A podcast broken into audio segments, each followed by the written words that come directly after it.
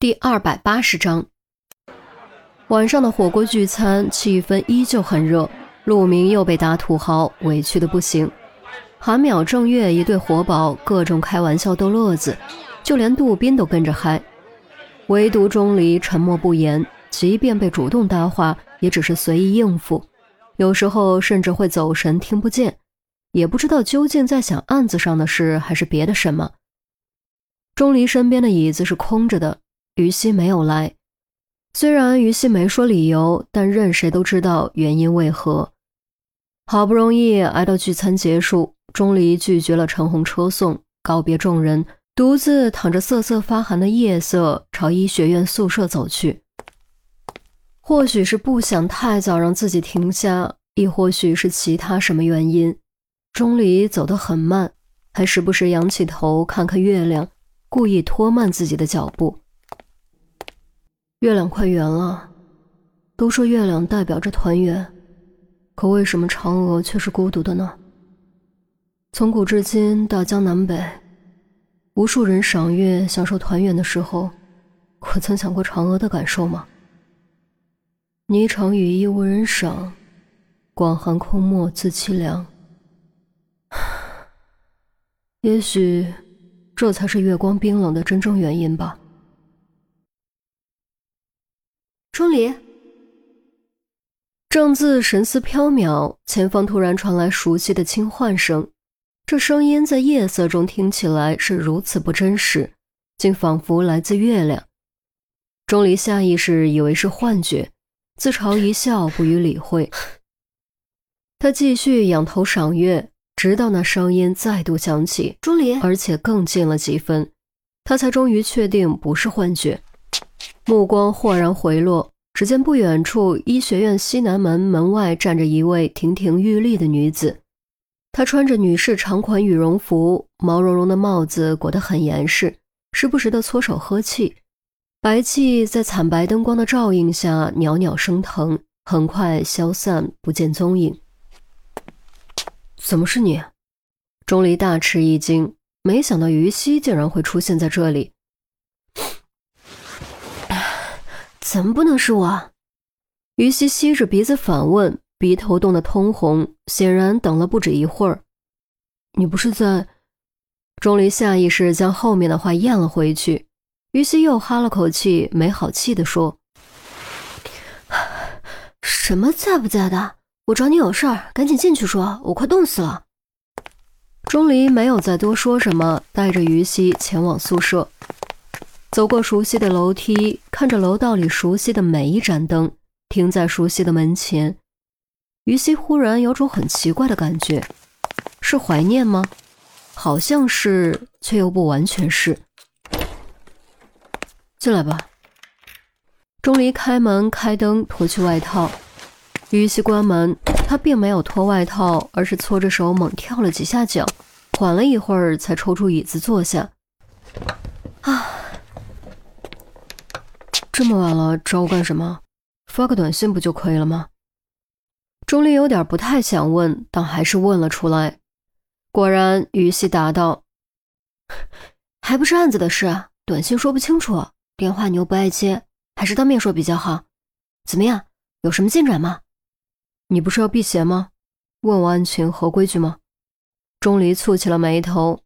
于西登时不愿意了，将帽子往后一撩，甩了甩头发。哼，你和我谈规矩，你参与调查合规矩吗？钟离当时语滞，犹豫了一会儿，才无可奈何地说：“你想知道什么？一切。”于西直接甩出两个字：“好吧，别说我说的。”钟离将遗嘱的发现以及询问的全过程和盘托出，没有丝毫隐瞒。于西听后，又是惊喜又是愠怒。惊喜的是，凶手这么快找到了；愠怒的是，凶手居然是保姆王翠。如果不顾这个保姆，或许老人家就能够度过此劫，安然无恙。真是知人知面不知心，表面上披着羊皮，实则狼心狗肺，毒如蛇蝎。先别忙着下结论，我和陈姐都觉得这个案子还有疑点。疑点？遗嘱他是唯一直接受益人，又有一定的医疗知识和充分的作案条件，所有线索都直接指向他。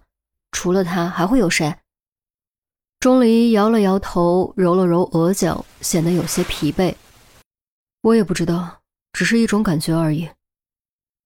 于西知道钟离的直觉一向很准，可这一次他还是觉得钟离多心了，不再纠结案子的问题，掏出手机，似乎想打电话，却有些踟蹰，屏幕亮了又灭。想打就打吧，不用背着我。钟离一眼就猜到于西要给谁打电话。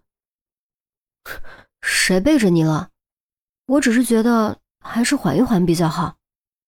于西瞪了钟离一眼，略作思考，还是将手机收了起来。他目光落在墙上的黑蝶标本上，看到这只蝴蝶，那些可怕的记忆就会一股脑翻上来。直到现在，他有时候都还会做噩梦，梦到谢俊断井中沐浴鲜血、正义飞出的黑蝶。梦到那张邪恶恐怖的小丑面具，梦到严希爱的脸，严希爱的笑。钟离的目光也落在黑蝶上，眼神变得复杂至极。他悠悠地说：“心爱对你造成的伤害，我替他给你道个歉。他其实骨子里不是那样的人，真的不是吗？”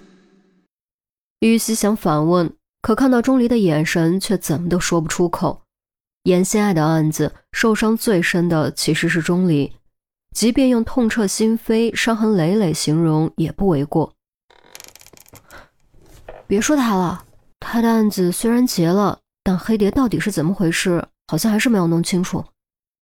于西转移话题，钟离点点头：“是啊，还是没有弄清楚。他无论如何都不肯告诉我，连我爸到底是生是死都不肯告诉我。”既然他不肯说，那我们就自己弄明白。我们，当然，我会帮你，我们全队都会帮你。你要记住，你不是一个人在战斗，我们都会帮你寻找钟叔叔的下落。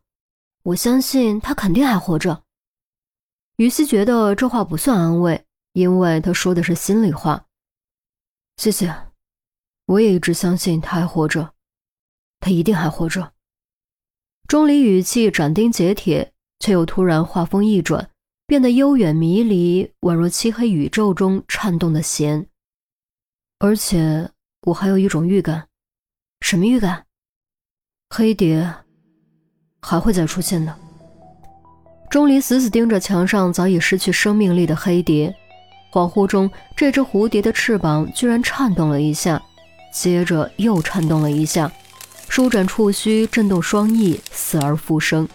突然一跃而起，飞向窗口，穿过玻璃，消失在漆黑深邃的茫茫夜空之中。